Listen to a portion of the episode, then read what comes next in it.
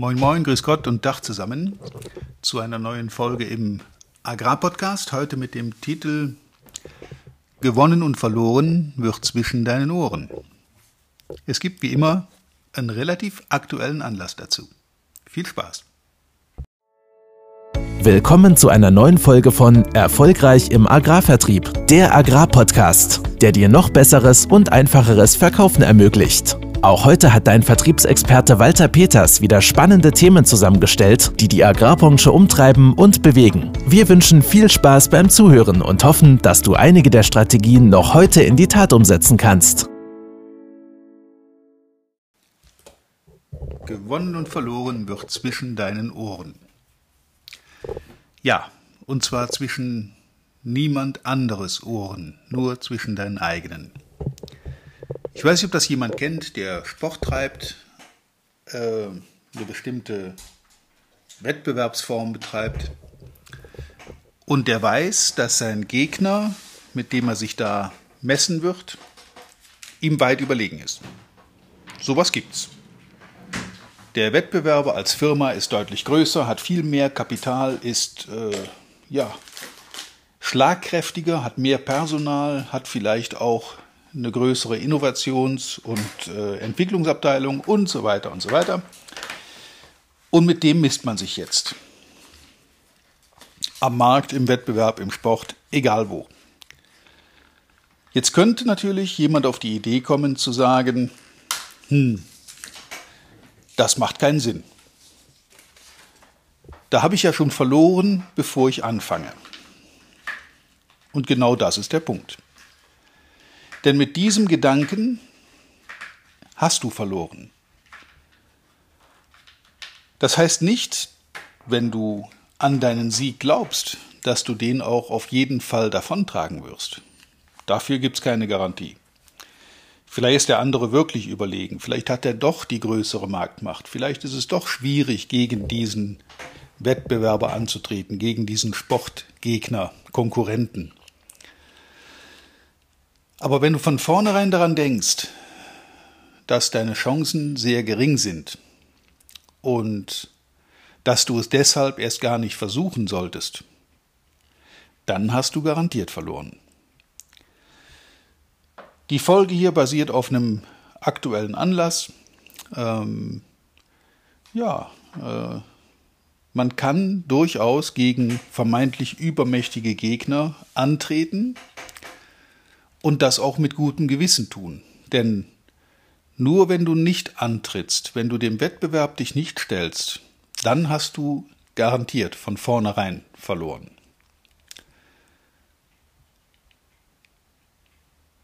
Wozu dann diese Folge? Jeder weiß das und jeder stellt sich täglich dem Wettbewerb. Darum geht es auch gar nicht. Das machen viele, das machst du, das macht ihr in eurem täglichen Gewerbe. Es geht mir um die Einstellung, die dahinter steckt. Denn eins ist sicher, Bedenkenträger haben wir genug in diesem Land. Warum also nicht einfach versuchen? Regelmäßiges Versuchen führt zu Übung, führt zu Meisterschaft und führt irgendwann tatsächlich auch zum Sieg. Das hat nichts damit zu tun, dass man sich blind in jeden Wettbewerb stürzen soll, und damit seine Ressourcen verschwendet. Also Werbekapital ausgibt, viel Geld in die Hand nimmt, alles auf eine Karte setzt, etc. Das wäre fatal. Das würde ich auch niemandem empfehlen. Aber ein Wettbewerb, egal mit wem, mit der richtigen Einstellung beginnen, das empfehle ich jedem. Die Einstellung spielt nämlich eine deutlich größere Rolle, eine wirklich deutlich größere Rolle als das blanke Können, Wissen oder Haben. Wenn jemand die richtige Einstellung hat, kann er auch mit relativ schlechten Voraussetzungen im Markt sehr, sehr erfolgreich sein. Und dazu gibt es genug Beispiele. Die gibt es im Markt, die gibt es auch im Sport. Wie ist es möglich, dass ein Drittligist oder ein Regionalligist gegen einen Bundesligaverein ein Spiel gewinnen kann. Womit hat das zu tun? Ich bin sehr sicher, dass der Bundesligaverein die deutlich besseren und teureren Fußballer hat und dass die auch viel besser sind in ihrer Strategie und mit dem, wie sie ihr Spiel anlegen. Sonst wären sie nicht so weit oben in den, in den äh, Ligen. Aber was bringt dann einen Provinzverein dazu, gegen einen solch übermächtigen Gegner anzutreten? Und in dem einen oder anderen Fall, dafür gibt es Beispiele genug, dann auch gegen einen solchen Gegner zu gewinnen. Was ja eigentlich von der Papierform her vollkommen unmöglich ist. Selbst wenn die, die, wenn, wenn der Bundesligist einen sehr schlechten Tag hat und auch nur noch mit der B- oder C-Auswahl spielt, müsste das immer noch spielend ausreichen, um diesen kleinen Provinzverein vernichtend zu schlagen. Warum passiert das nicht? Warum sind diese Spiele manchmal sogar recht ausgeglichen? Es liegt an der Einstellung, mit der man in dieses Spiel geht. Und das ist auch relativ einfach erklärt. Der unterlegene Verein, der vermeintlich unterlegene Gegner, hat einfach nichts zu verlieren. Was soll denn passieren? Wenn er verliert, hat's jeder vorher gewusst. Wenn er gewinnt, sind's unsterbliche Helden. Also gehen die mit einer Einstellung in dieses Spiel all in. Wir geben alles, was wir haben, und wir werden uns mental so hochpushen, dass wir die das Fürchten lehren. Wie aber geht der vermeintlich überlegene Gegner in das Spiel? Naja, für die reicht natürlich auch eine C-Auswahl. Da müssen wir unsere Stars gar nicht einsetzen und dem Verletzungsrisiko aussetzen, sondern da können wir auch die anderen mal zum Zug kommen lassen und selbst die sind ihnen noch haushoch überlegen. Insofern ist das Risiko sehr gering. Und mit dieser Einstellung gehen dann auch die Spieler vom Favoriten ins Spiel.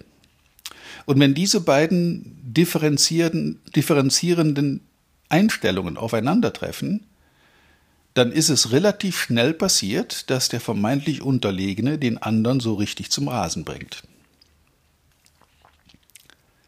Ich kenne das aus dem Rennsport, wenn man mit vermeintlich vollkommen unterlegenem Material antritt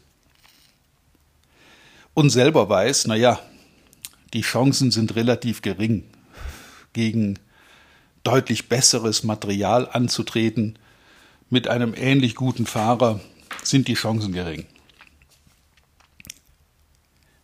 Wenn ich aber in dieses Rennen dann so gehe, dass ich mit meinem unterlegenen Material eigentlich ja nichts zu verlieren habe, ich würde nie mein Gesicht verlieren, wenn ich gegen einen übermächtigen Gegner verliere, denn dann kann ich es aufs Material schieben und sagen, ja, mein, mein Fahrzeug war halt weit unterlegen. Wenn ich es aber jetzt tatsächlich schaffe, aufgrund der inneren Einstellung zwischen meinen Ohren im wahrsten Sinn des Wortes, dieses Material an seine Grenzen zu fahren und alles reinzusetzen, dann ist es nicht nur einmal passiert, dass ich weit überlegenen anderen Gegnern mit meinem unterlegenen Material ziemlich um die Ohren gefahren bin. Und das gilt auch im Geschäftsleben. Ein überlegener Gegner hat natürlich die besseren Ressourcen, hat das bessere mehr Personal. Besser ist Quatsch. Aber mehr Personal kann mehr Manpower ins Spiel bringen, hat die besseren finanziellen Ressourcen, kann mehr für Werbung, für Marketing, für Forschung und Entwicklung ausgeben. Alles das, was wir nicht haben. Das heißt aber noch lange nicht, dass ich dem im direkten Wettbewerb nicht gewachsen bin. Auch dafür gibt es eine Menge Beispiele wo vermeintlich kleine Gegner, kleine Teilnehmer am Markt plötzlich einen ziemlich großen Anteil vom Kuchen sich abgeschnitten haben, weil sie eben sehr flexibel, sehr umtriebig, sehr kreativ sind, äh, weil sie auch unkonventionelle Wege gehen, weil sie nicht alles so tun, wie man es immer schon gemacht hat, was in großen Organisationen natürlich der Fall ist, und weil sie vor allen Dingen auch nicht diesen Kostenapparat mit sich schleppen. kleine Schnellboote können einen großen Zerstörer durchaus in Bedrängnis bringen, weil sie eben sehr flexibel sind. Bevor der Große sich bewegt hat, haben die Kleinen schon drei Haken geschlagen. Und diese Flexibilität, die sollte man auf jeden Fall versuchen, auch in großen Organisationen, in Konzernen, in großen Marktteilnehmern sich immer zu behalten. Je mehr fixe und starre Strukturen eingezogen werden, je mehr sich mit internem Bürokratismus beschäftigt wird, desto weniger schlagkräftig ist man am Markt. Weil man nämlich dann die Manpower, die man ja hat, verschleißt dadurch, dass sie sich mit irgendwelchen Regularien herumschlagen müssen, statt das zu tun, was sie in Wirklichkeit, wofür sie auch bezahlt werden.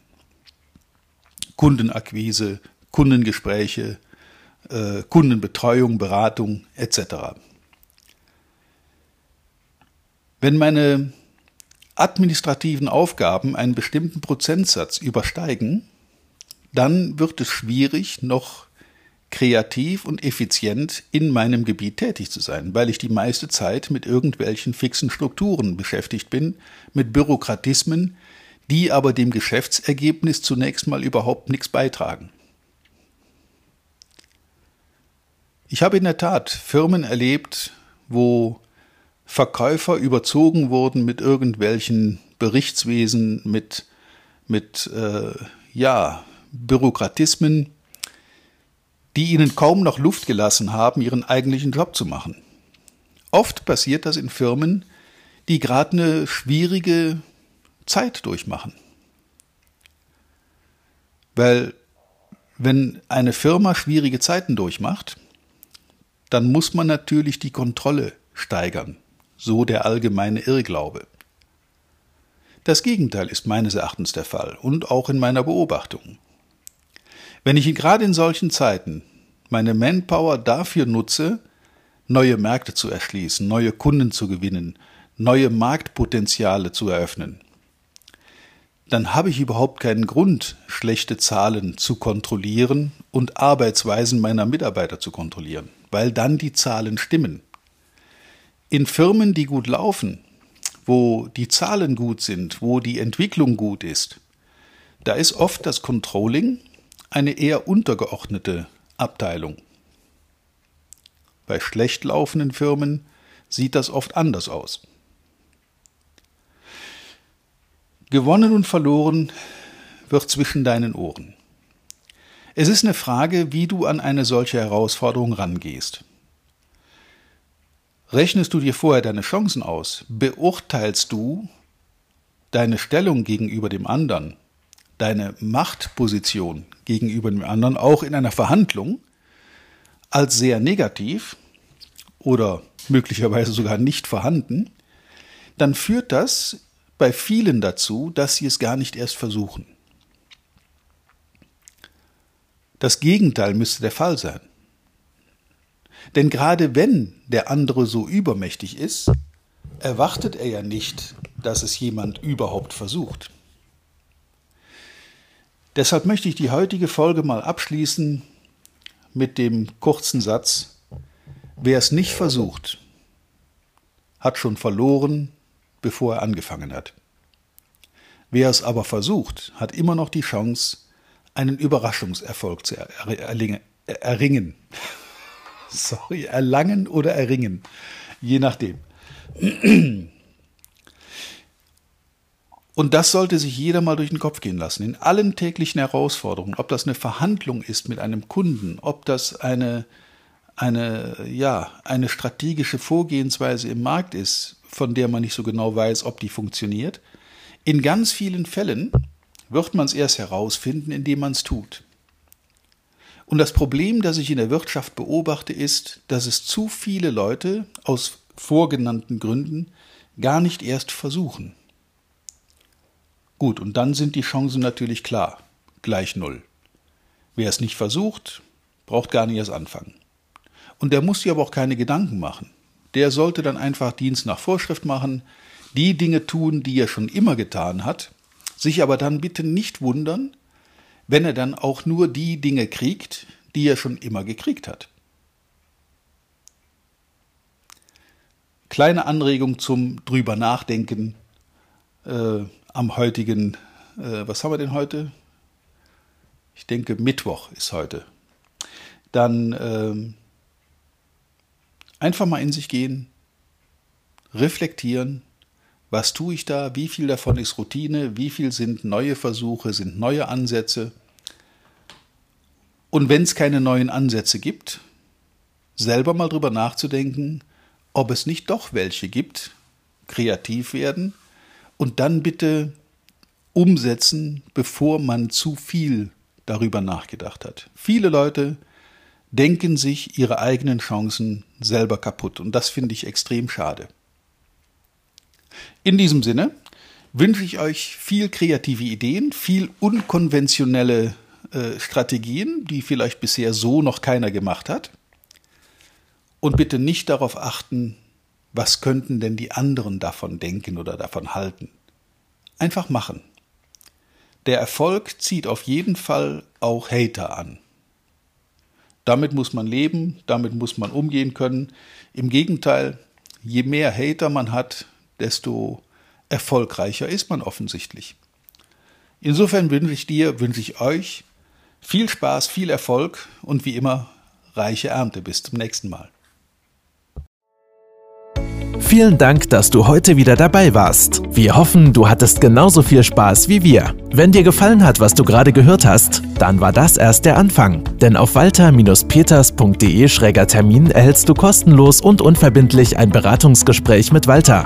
In diesem 30-minütigen, völlig kostenfreien Erstgespräch erarbeitet Walter mit dir einen Schritt-für-Schritt-Plan, den du direkt anwenden kannst. Du lernst zum Beispiel, wie du deinen Umsatz innerhalb weniger Wochen deutlich steigerst, wie du mehr Neukunden für dich gewinnst und deine Verkaufsgespräche erfolgreich abschließt. Da Walter immer nur eine begrenzte Zahl von Anfragen bearbeiten kann, warte nicht zu lange. Denn Fakt ist, wer weiterkommen will, braucht einen Experten. Walter hat mit über 40 Jahren im Vertrieb und 15 Jahren als Trainer schon zahlreichen erfolgreichen Unternehmen dabei geholfen, ihre Umsätze massiv zu steigern und Kundenverhandlungen deutlich zu vereinfachen. Wenn du also wissen willst, ob du für ein Erstgespräch in Frage kommst, geh auf walter-peters.de-termin und fülle das Formular aus. Bis zum nächsten Mal bei Erfolgreich im Agrarvertrieb, der Agrarpodcast. Wir wünschen dir reiche Ernte.